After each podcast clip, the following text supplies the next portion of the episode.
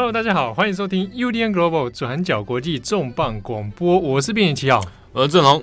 今天是重磅广播的重磅一页书系列单元，终于这个新一季的重磅一页书啊，又终于来到了正红的选书啊啊！而且这一次选书，我们之前都是大概一本书可能讲个上下集啦，对对，啊、最多好像上下集吧。对，那这一次看看挑战看看啊，我们可以依照内容怎么样去扩展这样的呃一页书哦，而且这一次一页书宇宙。一页书宇宙，哎、欸，差不多啊。这个伊亚苏维这个宇宙呢，这一次要带来的题目其实非常有趣，而且非常应景啊。我们在播出的时候应该是农历春节，对对，就是连假的这段过程。今年放假好像没有放比较长嘛，哦，没有。然后还有疫情啊，什么什么的问题。对啊，对啊，所以感觉很心情各种阿杂啊，假又不长。啊，又有疫情啊，嗯、感觉好像提心吊胆的啊。对我们这种新闻工作者或者是文字工作者来讲，哇，新年这个就是很麻烦。哎、每年每年新年或者是各种长假，都是大家最讨厌的时候。对，尤其是在过年前哦，要把一堆工作全部挤压完成。对，也要预排，就是过年的时候，哎，新闻不死不开天窗，哎，各种灾难还是不断接踵而来了。哎，呸呸呸呸呸呸！你最好你最好给我注意一点，不要再发生什么事情了。不会不会不会不会，去年 去年就真的是过年期间爆发一堆事，对吧？去年现在回想到去年过年都感觉一直在工作，很迷幻呢。今年一定要好好休息啊！不是人活着就是要工作，我 靠，过过劳了过劳了。我跟你讲，如果要活着要工作的话，白天工作晚上批斗，哎，好像好还可以，要补充一些身体营养啊，尤其是郑红，你一定要身身体要补一补，靠吃来补啦。靠吃来补啊！对对对，好，哎、欸，这一期我选的重磅一页书，它其实是应该在台湾很快很快就有可能会有综艺版了。对，在可预期的将来。对对对对，哦、本来本来我们那时候要做这本书的时候，其实是还没有什么下文，对，对，一路拖稿至今呢、啊。结果没想到，听说今年度这本我们选的书就要出现综艺版了。对对对对，那没关系，那反正综艺版就是大家敬请期待。我们选的这本书叫做《独裁者的主厨》，它其实是一个波兰的新闻记者，叫做沙博尔夫斯基，大概是二零一九年底的时候的著作。那其实也蛮新的，《独裁者的主厨》对。哎，提到这个波兰作者，其实好像大家在沙博尔夫斯基，大家听起来好像就是什么什么斯基，听起来有点不是那么熟悉。但其实他的书啊，就是如果常逛书店、常逛那种社科书，其实应该都知道他的著作。他在呃，应该是二零一几年，我忘了，在去年的时候吧，就是他所推在台湾出版的《跳舞的熊》。啊，跳舞的熊，对，这本书其实，在书架上都卖的还蛮不错的。它一版有六到可以到六刷哦。那那如果卖到六刷，以社科来说蛮厉害的。对对，他呃提到的故事其实是蛮蛮有趣。他是在提到说，就是当时在呃东欧罗马尼亚等地，就是铁幕时期，其实会有一些就是所谓的驯熊师，他去抓那种呃欧洲棕熊，然后从小来训练他们，比如说来训练他们跳舞啦。乞讨啦，或者是跟人类互动、耍马戏啊，嗯，等等等。那可是这种驯熊师，或者虽然说这种呃驯熊然后表演的文化，它有一个一定的历史脉络跟传统。可是到了就是近代，它其实因为包括像动物保护啦，对，还有就是说它其实是违反动物的本性，所以在很多就是新的法律政策上，它其实是被禁止。那所以就是当可能过去十几年，这些熊开始慢慢从就是被圈养、被驯熊师身边带走，然后到动物保留，回到这种野放保留区，重新来野化这这段过程里面，他就发现说，哎，这个熊好像在适适应不良啊。对，就是你熊从被圈养的状态开始走拥抱自由，它中间会有一一段很激烈的一些情绪过身心理变化，他会不知道如何就是把握自己的空间，把握自己的新生活。那就像是呃，很像是二十世纪二十世纪末，然后苏联解体之后，铁幕垮下来的东欧诸国。所以从这种动物的生活啊，有点像是政治的寓意的感觉啊。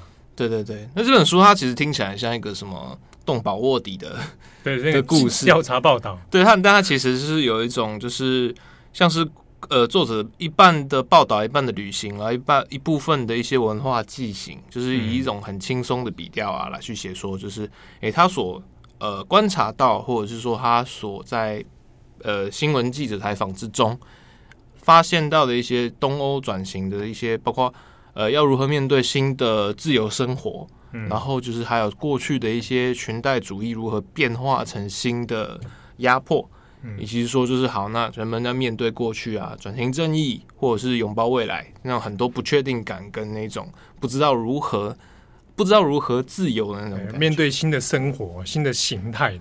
对啊，哦，看起来他的作品其实可读性是蛮高的。对，其实蛮轻松的，就是我们提到，比如说好了，嗯，今天的主题是独裁者的主厨。那或者是刚刚跳舞的熊，大家联想到的就是东欧的转型正义，或者是东东欧的那一种呃民主化进程。大家有时候听起来都会觉得好像有点沉重，因为虽然说一些议题跟台湾好像也是蛮贴近的嘛。对对啊，然后可是呃，在读起来有的时候就是比较难以进入了。或者我们又常常坊间类似的书籍，可能大部分从政治经济入手，那就有一点读起来觉得很哈扣了。对，也不是说很哈就是说他可能会有需要很多，比如说呃思潮的梳理啦，或者是说一些大结构的一些等等等，或者是说你光是背那些人名啊，就就就没完没了。对，可是呃沙波尔夫斯基他其实他的写作方式或风格其实蛮有趣的，他比较像是呃就我们比较熟悉我们自己的专栏作者，有点像是阿坡啊，对那一种，就是他他的逻辑，他的目的是要说就是。你所有人都可以看得懂我要说什么，对。对。然后他在写作的时候，有时候他也会以就是我单纯我先讲一个故事给你听，对你就是听我就是我们这些互动的一些经历啊故事，我不给你一些很主观的判断，嗯，然后就是你先听完故事，然后我们再来说，在讨论当中涉及到的一些议题啊，对，所以他留给读者蛮多自由诠释的空间，就阅读起来其实是蛮有乐趣的，嗯、就是他其实。虽然说是波兰人呢、啊，我们对波兰人好像比较比较刻板的来说，比较难以联想到幽默感啊。好，似乎是。你看，你就讲意大利人，你就会觉得很好笑。你这个真的是刻板印象，没有啦，开玩笑。对对对，就是，但是他其实他呃，整个人的风格啊，就是其实蛮有趣。他其实，在二零二零年的时候来过台湾，哦，那其实就蛮近的嘛。二零二去年的国际书展，啊，书展的时候，嗯，去年的台北国际书展本来有邀请沙博尔夫斯基要来跟大家做一些互动对谈，顺便去来推广，就是他那个跳舞的熊的中文版。可是那个时候刚好是武汉肺炎。对疫情的关系，对，才刚爆发不久，所以台北国际书展那去年也是就是很匆促的取消嘛。对对，就一年后还是非常匆促的取消，延期这样。哎对对，去年是延期，然后后来取消。那中间就是也因为就是一些防疫的政策等等因素，所以就是这场座谈会好像后来变得规模比较小，也没有在书展里面。但当时沙博尔夫斯基来台湾，他其实也有很多的媒体访问啊，然后以及就是他自己也对台湾的一些，比如说呃威权时代的一些转型，嗯，对，比如说他对哎蒋中正、蒋蒋经国，对蒋家在台湾，然后台湾之于中国，他对这些东西也是充满很多好奇心。哇，哎，这个期待 搞不好之后有机会来写一个台湾的。对对对对，那好，我们现在回头来讲哈，就是呃，我们沙博尔夫斯基是谁？然后为什么他要写这本书？然后这本书到底有趣的地方在哪里？他写这本是《独裁者的主厨》嘛？嗯、哦，那就书名来说，看起来感觉啦，我如果直觉来看，应该是在讲一些某些独裁者他们自己的个人私厨或者所谓的御用大厨这样。其实类似的饮食文化是在类呃一些历史或者政治书籍里面，其实不算是冷门啦，就是算是大，比如说。呃，常见的就是所谓的帝王膳食，对，像呃，在亚洲的环境，可能比如说天皇的御厨啊，嗯，对，他那个是也是传记传记小说嘛，然后改编成日剧，然后或者是说，哎，呃，皇上吃什么，嗯，或者是什么那种呃，一定会有什么特殊领导人的专用厨师啦，啊，对对对对对，什么什么菜是谁？什么谁发明，对对对对，左宗棠就是诸如此类，什么左宗棠之类的啦，哈，对。对，但是他其实呃，在过去这些东西是比较典型啦，就是去去访问一些，找一些历史爬书，然后去还原当时的一些、嗯、呃饮食的文化跟背影，这是比较常见的。可是像沙博尔夫斯基他想要理解的东西，反而比较像是呃人的那一面，他的逻辑其实蛮简单的，嗯、就是说，就是好，我们独裁者他以他自己年轻的时候在餐厅的工作经验，他会觉得就是哎、哦嗯。欸，主厨啊，就是在忙起来的时候，在专心投入他的工作的时候，其实是非常消耗他的精神跟情绪。嗯、那甚至在某一个程度上，在厨房工作，他是非常的高压、父权，然后甚至是有一种集权化。对对，这个我们我们直接想象嘛，就是哎，Golden Ramsay，对，就地狱厨房。对对，就讲我相信，如果或者也是你是从事餐饮业，然后看过主厨环境的话，那的确是很多现场是这样的，他必须一个人指挥，然后去盯很多的细节。那往往在那种时间压力之下，整个现场是相当的火爆而且很高压。对，就是说一是一，说二是二，你为什么做不出来？对对，然后就在某一个程度上，主厨跟暴君他在一个外显形象上是有点类似。哦，所以他用这种又是又是独裁者，然后跟主厨这两个形象的重叠来带一些故事。对，那当然就是他有几个几个讨论的点嘛。第一个是我们在讲独裁者或暴君，其实呃，大家都会知道，在威权行塑，他会需要一些神话，嗯，比如说把独裁者或领国家领导人超人化。对，呃，勇渡长江啦，对 对啦，对，看鱼游往上往上逆，人家看不到，你就看得到。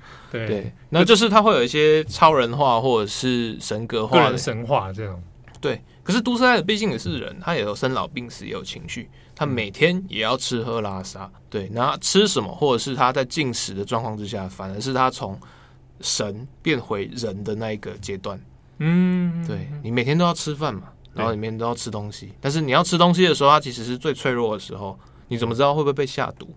对，你要完全去相信这个这一道菜是这个主厨出来，你要相信这个主厨，然后你要相信这道菜。对，我想这个对很多不要说是古代那一种帝王啊，在近代那种独裁者，如果担心有各种政敌的暗算或什么的，多少还是会觉得我眼前的东西一定要百分之百安全。对，那所以在这个时候，他其实是从。它是最脆弱，然后是最人性化的时候。你会饥饿，嗯、你会有情绪、生理需求。对，你吃到以后，你的味觉还是人的味觉，会好吃不好吃，喜欢不喜欢。嗯，对，你吃到甜食会觉得有幸福感。嗯，对，你吃到炸鸡会觉得很爽，升天，升天。对啊，在这种状态之下，其实就让这种暴君或独裁者显出很人性的那一面。对。而且再加上就是呃，威权体制它有一个特性，就是它其实是呃，权力集中是相对比较封闭的，嗯，所以大家都是我必须要信任你，然后我要信任你是建建基于一种个人的信任，它不是说因为国家体制完全是结合在这个独裁者身上，对，他没有办法依靠说啊，我在这个政府里面大家都守法，对对，而且建立在比如还甚至个人关系啊，比如我认识你，我我信任你，而且我知道你的。家庭背景、你的人际关系等等啊，而且跟我是要必须是紧密的。对，所以在正常状况下，比如说好了，就是台湾的国宴主厨，他今天可能是阿基师、阿基师，大家都会觉得说这样是 OK，他会有一个论点，你循一个机制去走就没什么问题。对，可是，在威权体制之下，我必须要先信任你，我要调查你的祖宗十八代，然后如果你 OK，那永远就是你。对啊，还有你的思想是不是？这个跟你讲政治正确，对啊，跟我 match 的，你的你做出来的菜是不是符合我的胃口？然后是不是能给体体会到，比如说我健康状况什么这些东西都是很在私密的啊，对，或者是说攸关国家机密。所以独裁者跟独裁者的主厨，它之中它会有一个呃，应该说在作者想象里面，它会有一个很微妙的连接啊。对，你一定彼此认识，然后你一定知道他吃什么，然后而且他必须要信任你。对对，但是在这种信任，在传统上它是政治上的信任嘛？比如说呃，独裁者跟他的鹰爪，嗯，对，比如说爪牙，对，比如说希特勒跟呃戈培尔啊，对，那大概会 他们就会有一种很 很合理的一个政治性的逻辑，独裁者与爪牙的关系。对，可是那跟主厨呢？主厨不一定是认同独裁者的政治意识形态，对，或者说他不必去摄入他的政治意识形态，对，可是他是要每天要去喂养这个独裁者。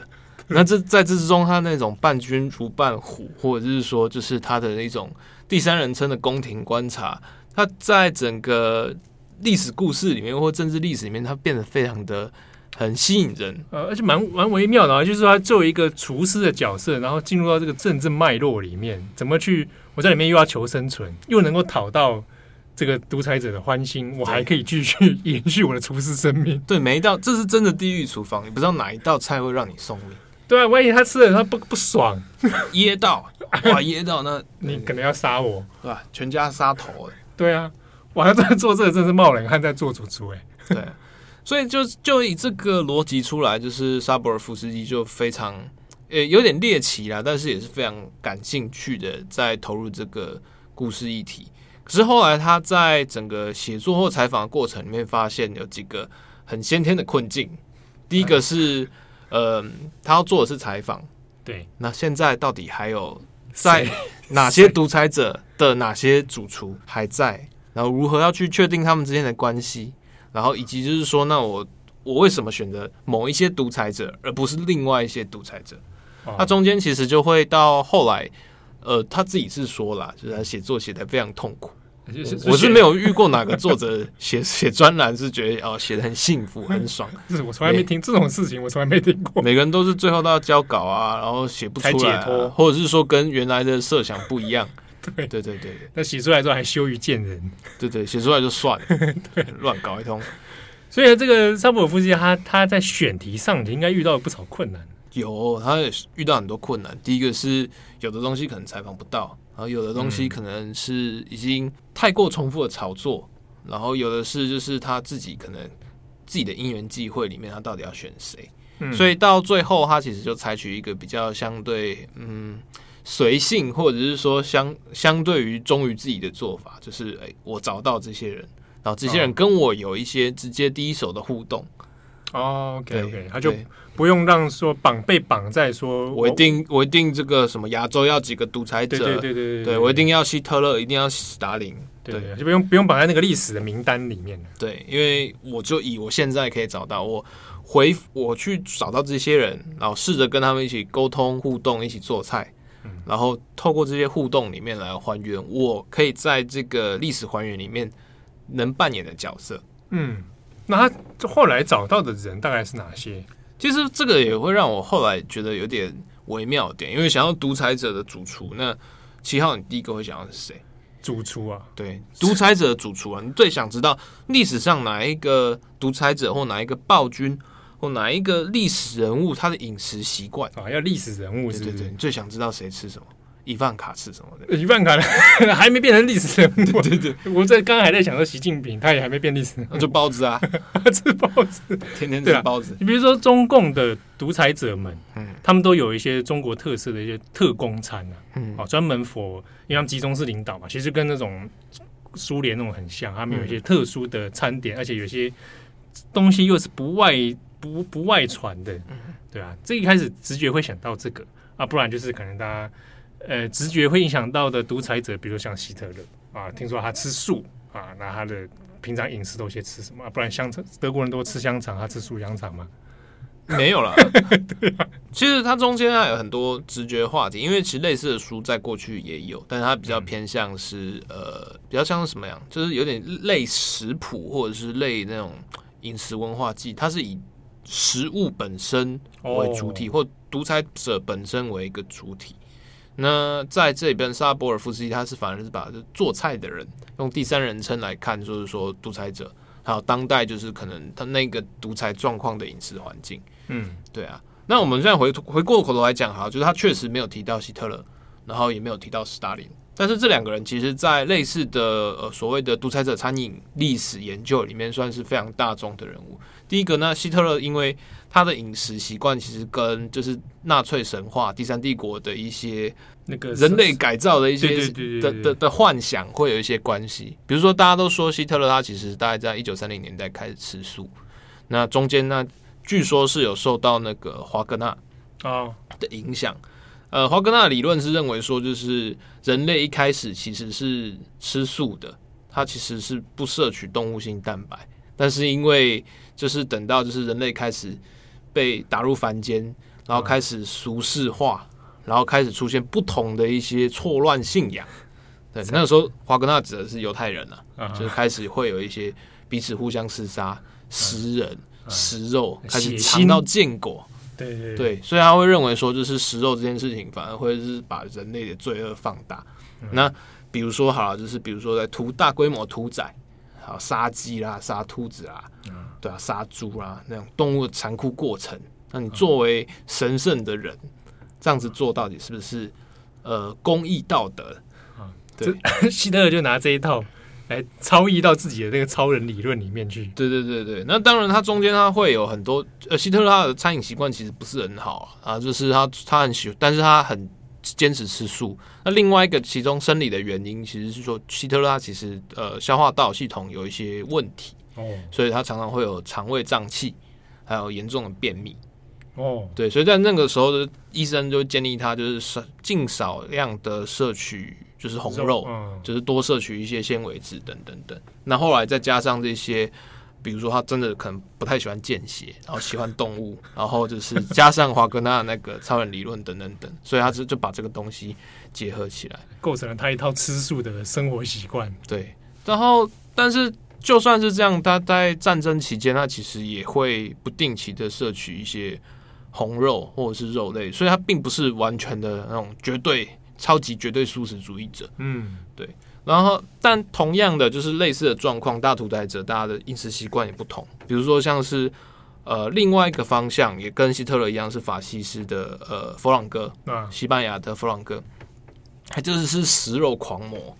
哇，荷尔蒙旺盛的那一种对，他跟希特他们虽然是就是法西斯盟友嘛，好吗？对对对，对。啊。可是弗朗哥他的逻辑跟希特勒完全不一样，他会认为说，就是人类本来就是一个具有主宰地位，嗯，对，就是包括狩猎，包括食肉，包括就是说天生就是血性啊，就是他是他是展现人类一种能力，对，或者是一种侵侵侵略性主宰，但是反而会认为说你吃素。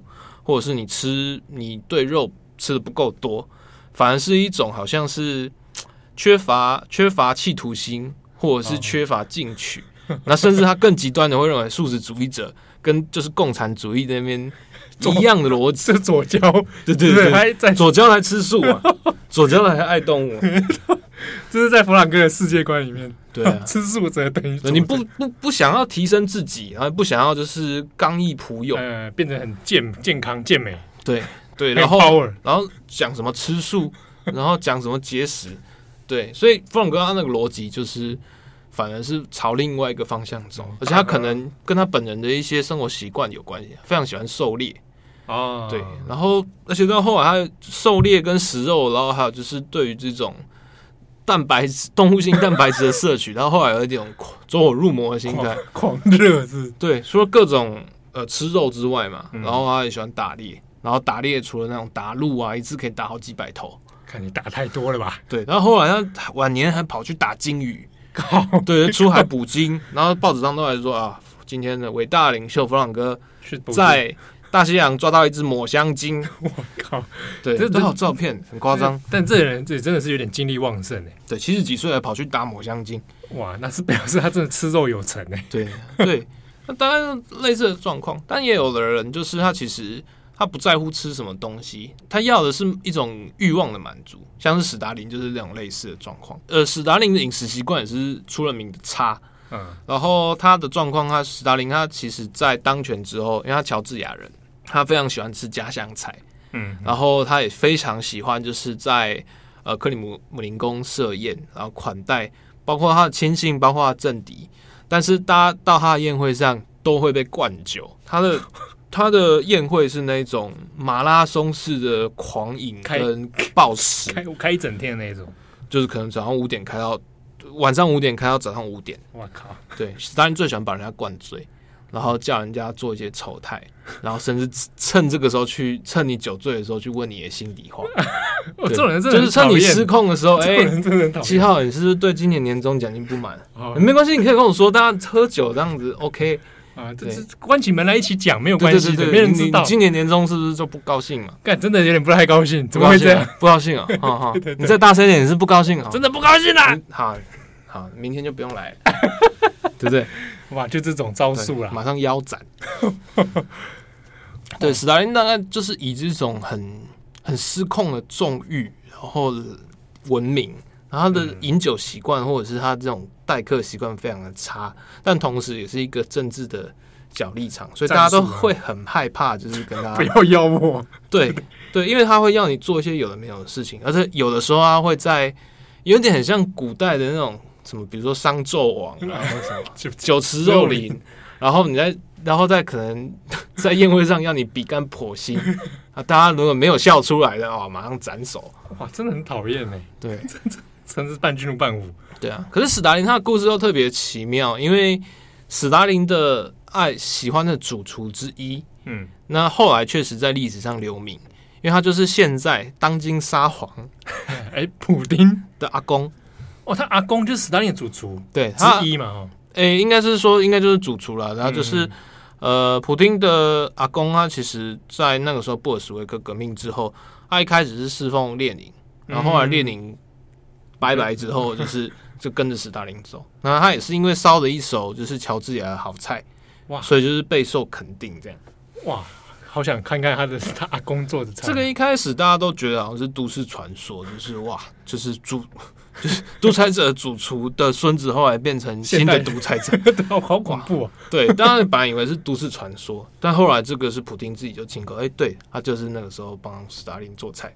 哇，对，就是这么一回事，这是这是一脉相承哎。对对，那这些东西其实类似的历史故事的爬书，其实都是相对有趣，但它中间它总是会有一些问题，比如说就是呃对宫宫廷菜的还原，或者对独裁者的饮食的观的一些侧写，对他其实没有办法第三人称的辩证，或者你是讲的是不是真的，嗯，然后或者是说这些人到底存不存在，其实有的时候往往是过于集中在。独裁者本身，或者是说当时的整个政治的一个结构上面，沙博尔夫斯基他走另外路线，他就是找他现在可能可以找到的，那以真人面对面，他其实还原各各个主厨他们为什么会，比如说你做菜好好的，你为什么会被独裁者叫去？对，为什么海山要叫你去做菜？为什么是你？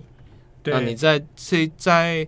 总统府工作，那这一段期间，那你看到的独裁者的模样，嗯，对，大家的饮食习惯是什么？对，或者是那你在选菜单的时候，你当初啊从采购食材啊选定菜色，你自己都在想些什么？对，然后以及是说，那当你随着独裁者吃香喝辣，那这些人现在已经走入历史的灰烬了，嗯，那对于你所做的事情跟他们所做的罪恶中间，你又是怎么看待的？哎，对，可能会就会直接想说。你你你有没有想过，中间真的你知道，如果他做出一些很不好的事情，你会不会想说，那我在菜里面就下个毒？有点像是我们现在常常来讲一些有一些历史悖论嘛，就是如果我把幼年的希特勒杀掉，掉会不会这样算不算是我把呃我把我把婴儿希特勒杀掉，这样算不算是一种人人拯救苍生的人道？对啊，或者是说我在那个体制里面，然后我去。帮他工作，那我算不算是共犯结构里面的一环？嗯，尤其是比如他主厨好了，哎、欸，独、啊、裁者就是你被你喂大的，对啊，你越喂它越健康，对他，所以在这过程里面，其实就有一直在沙博尔夫斯基也有很正面的询问呢。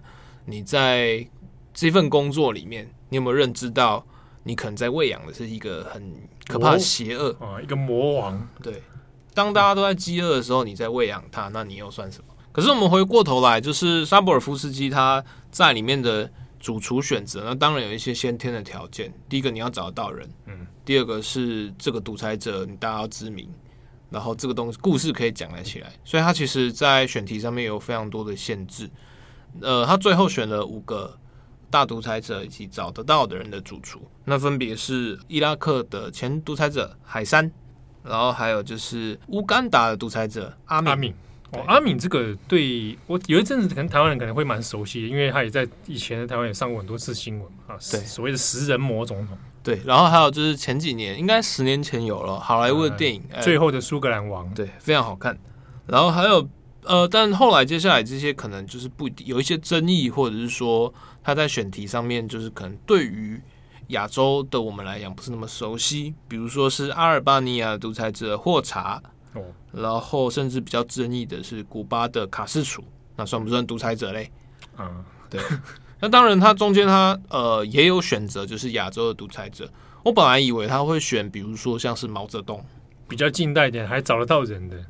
呃，对，或者是说就是有非常多讨论的，但后来他选的是呃柬埔寨呃赤柬的领导人波布。哦，嗯，柬埔寨的波布啊，对，他就是选了，分别选了这个五个领导人跟他们的主厨，然后进行了非常长时间的一些互动。那中间包括说他如何去找到他们，然后找到他们他们现在的状况是怎么样，以及就是他们去回忆说，那我跟这些独裁者。跟这些我的老板们是怎么结缘的？嗯，哎、欸，其实我我会对于说他去找到这些人呢，还有办法让他们受访，这这过程其实应该蛮有趣的。对对啊，有的人搞不好，比如说他可能就不愿意再谈这些事啊，或者是说，哎、欸，你要谈可以啊，你你要付出一些好处给他之类的，对不对？我们后来回去来发现啦，就是我自己看完这件书，我发现一件蛮有趣的事情。当然，他可能还没有办法就是归纳成一个结论了，因为毕竟他也只找到了。五个独裁者，那大概是六个厨师，所以中间你说要用这五六个人，然后或者是五个案例来判断说，哎，是不是都这样？好像也有点太超过。嗯，但是在这里面，其实包括像海山啊，或者是说波布这些人的厨师，其实好像没有一个是真正的科班，他们并不是一开始就是名厨出身的。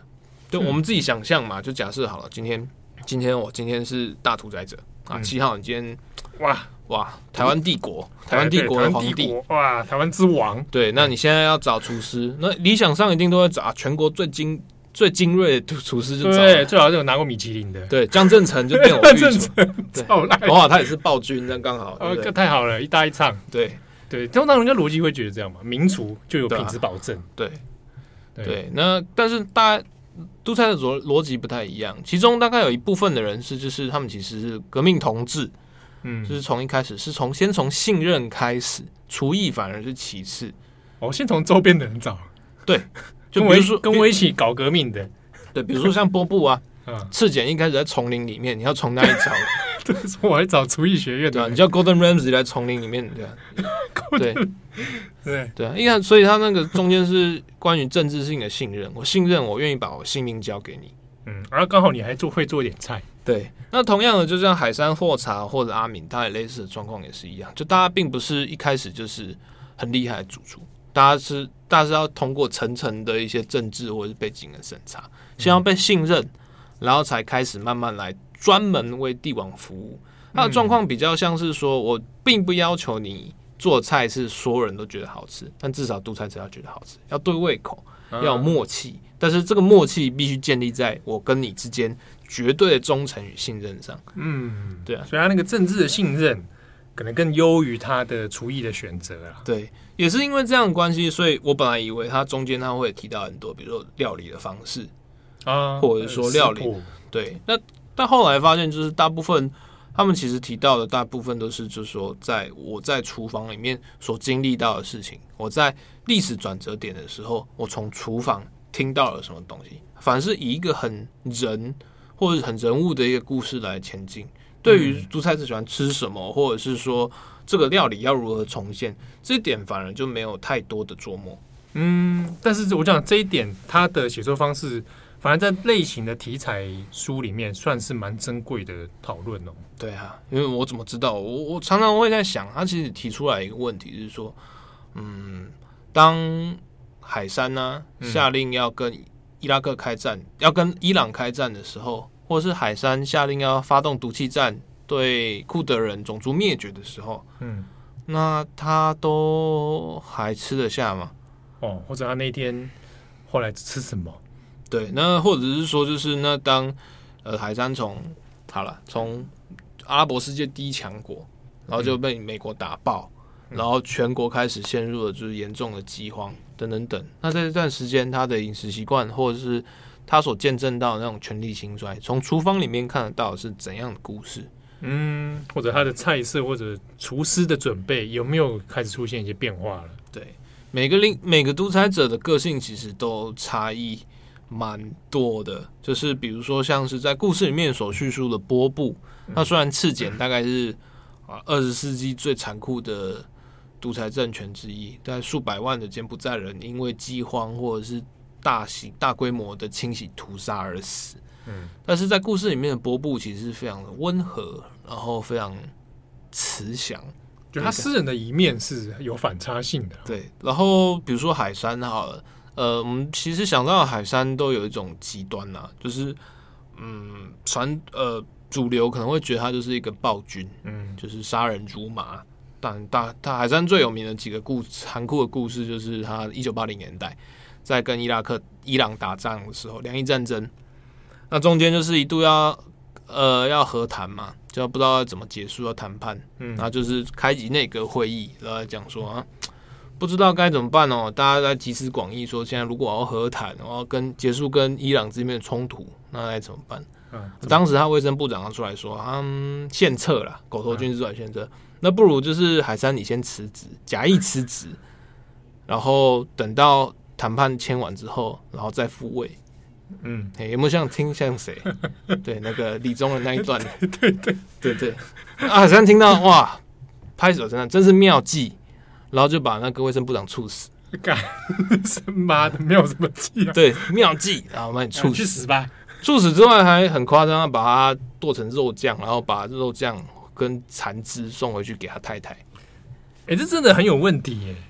对，但是这个这个段故事是在就是后来的一些内阁证词里面被证实，是其中一个很典型的。对啊，这发生在二十世纪，我会觉得这是什么事？但是听起来很像春秋战国。对啊，他那种古代的战跟战国时代的故事。但这就是海山的海山的那种处理方式，他就是非常的心狠手辣。而而而且这个有点让人觉得很异常的行为。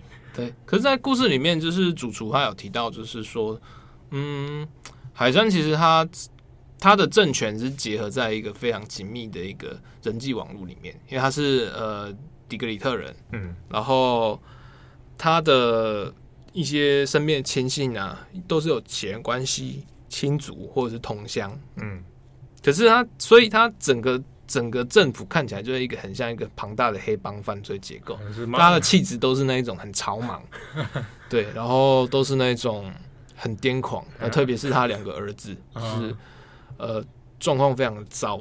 可是海山在这群人之中，反而是相对理性，而且他自己提到是海山其实是很，应该是说很容易被感动，或者是很容易就是个 emotional 的人，是不是？对，但他不是那种 那种暴喜暴怒，他是他他反而会让你觉得有的时候会他会喜欢给你惊喜，他会很很试着去照。照顾他身边的人，但他同时也要求他，他很会很照顾你。然后比如说那个，他就会帮那个厨师啊，每年换一部新的跑车啊，物质上的照顾，对对对，然后各种照顾啊，然后等等等。但他这种照顾，它其实有点像是黑社会的那种，会我要求你的绝对忠诚，我会期待你的回馈啊，就我给你这些东西，你最好给我 feedback 更多，或者达到我要的要求，对。但是相对起来，他可能也是因为身边人都太恐怖了，所以这海参看起来反而是相对比较正常。对，这反而是跟外面看的是完全两回事。哇，这种比较真的在在那个地方当厨师，真的是活地狱。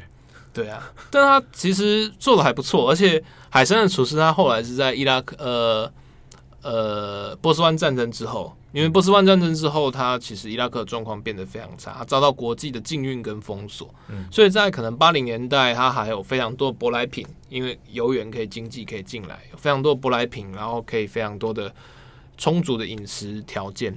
可是等到了一九九一年波湾战争之后，整个状况变得很差，然后海山的疑心病也变得越越来越重，嗯，对，他一直觉得可能库德族要推翻我。什叶派要派刺客，美国人可能要暗杀，嗯嗯，对，所以他疑心病变得越来越重。但是这很特别的是，在这这个厨师在这段时期期间呢，就是跟海山请辞。这个知道，对，这个时候不请，但海山准了，而且并没有刁难他。我想说，这种时候请辞最可能就被一枪毙命呢。对，海山就是听听到以后很难过，但他非常尊重这个厨师，因为他信任他，他也觉得说你不会背叛我。然后，但是他提出一个条件。呃，状况有点像是说，好，我同意你离开，可是我非常喜欢你吃的、你做的香肠，所以每年过年的时候，你可以灌一批香肠给我。哦，啊，对，啊，听起来还还可以，还可以，合理的要求。对对对对，就大概是这个状况。那相关的细节我们会等到下一段的故事再来讲。嗯、我们这这个系列，我们希望把它分成三到四段。对，那第一段我们当然就是讲就是这本书，然后这本缘由，然后以及这个作者。然后第二部我们会挑其中的一个独裁者，嗯，然后第三部会另一个独裁者。对，好，我们会做一个连续的几集哦。那从这里面谈谈这些独裁者的饮食生活，以及这些主厨们他到底发生了什么事情，在想些什么啊？那这过程里面他又观察到了些什么？其实你自己喜欢吃什么？如果有一个主厨的话。如果有个主厨，我一定要请他帮我炸做炸鸡，也不是天天吃烂豆。我要刚刚我要指定的，对不对？我指定我要吃美国南方的，我要吃那种真的道地黑人做的炸鸡。这个要求不算太过分。你有想过你要聘一个主厨吗？聘一个主厨哦？对啊，以前当然幻想过了，比如说，想过，对啊，幻想过，比如说，哎，如果我有一个，我以为你都在幻想开什么后宫，就是。哎，爱乱七八糟。对我的观察真的是非常的这个下流啊！我是这种人吗？就是，对一个主厨，对，比如说一个啊，我要讲出一个很很政治不正确、很种族问题的，就是一个黑人母妈可以帮我做 soul food。然后你就会期待就是可以天天吃到一个非常道地，对啊，但天天吃到当然是会可能会很饿啦，但就是 想要吃到一个道地的东西。你人生中有吃到什么东西？你觉得是改变你一生嘛？就是你吃到这个东西，你就会觉得说哇，从此之后我的味觉跟以前不一样哦，我升天了，升天了哦。我倒是有过吃一些东西，但它连接到很在地的我童年的生活记忆的，就哭了那种。没，就是那个味道会一直到现在是，等于是它迁入我的生活。记忆里面去，甲熊大师的锅巴料 不是那种那种吃得到吗？你吃对，就是嗯呃，呃那种很美式的早餐，这样讲叫美式的？甜甜圈，不是，是它一种薄的酥炸的牛排，然后它会搭上一曲一个马铃薯混肉汁混比斯吉的混合物，看起来有点像呕吐物，但它是一个美国的海军料理。那他在台北曾经有过一一间店，那那间店是美军曾经聘用过一个台湾人的厨师，嗯，然后那个台湾厨师后来自己开店，他就专门做一些哎、欸，曾经美军教过他的一些料理。你吃到美军的东西很感动，不是美军是什么？是什么、啊？是战俘吗？吃那些东西，因为它那那个连接到我小时候儿童年那种在吃早餐，然后跟家人一起。你几岁啊？你为什么会跟 为什么会跟美军扯上关系？哎，就我住的那个地方，就地方就一堆美军啊。不是你你你出生的时候，中美断交不知道断多久了。哎，就当然是会有那个那个 AIT 的人 之类的在那边。那那间店后来就真的在二零二零年的疫情的状态下，后来他真的告别了他将近半世纪的这个生这个。经营，所以所以你童年记忆反而是非常美国。哦，我童年记忆是非常美国，而且我我念的幼稚园是美国人老师跟日本人老师的，那也是在哇，这种殖民教育，这超殖民的。我整个出来变成这，因为我小，所以我幼稚园的时候在唱日本歌跟英文歌，什么？然后老师是日本人跟军字带啊，没有这样军字带，但唱 被你讲的好像我活在那个二二战战后一样，哇，超超现实。对啊，那那个时候的饮食记忆有点构成我，我反而是是日本跟美国的食物让我会勾起很多生活记忆。嗯，对啊，啊你嘞？和牛，和牛好像还好，嘿，对，就觉得好吃，但是你说什么味觉中的味道，好像一定要等到什么人生跑马灯的时候才会知道。对，你那你有这种经验吗？吃了一个东西让自己身心灵有一些得到进化吗？或者是说，哇，这一餐真的很好吃？我我我其实我也在困惑着，我就好像没有，所以我常常想在想说，就是那假设我今天吃到呃好海山吃的料理，我真的会喜欢吗？或者是我真的会觉得我会有我会有这种冲动，想要吃吃看海山吃什么？嗯、对，因为因为我我会觉得可能顶多就是啊还不错，或者什么，因为像我我以前吃过那个那个就是那个北京的，就是以前是清宫里面的御厨开的。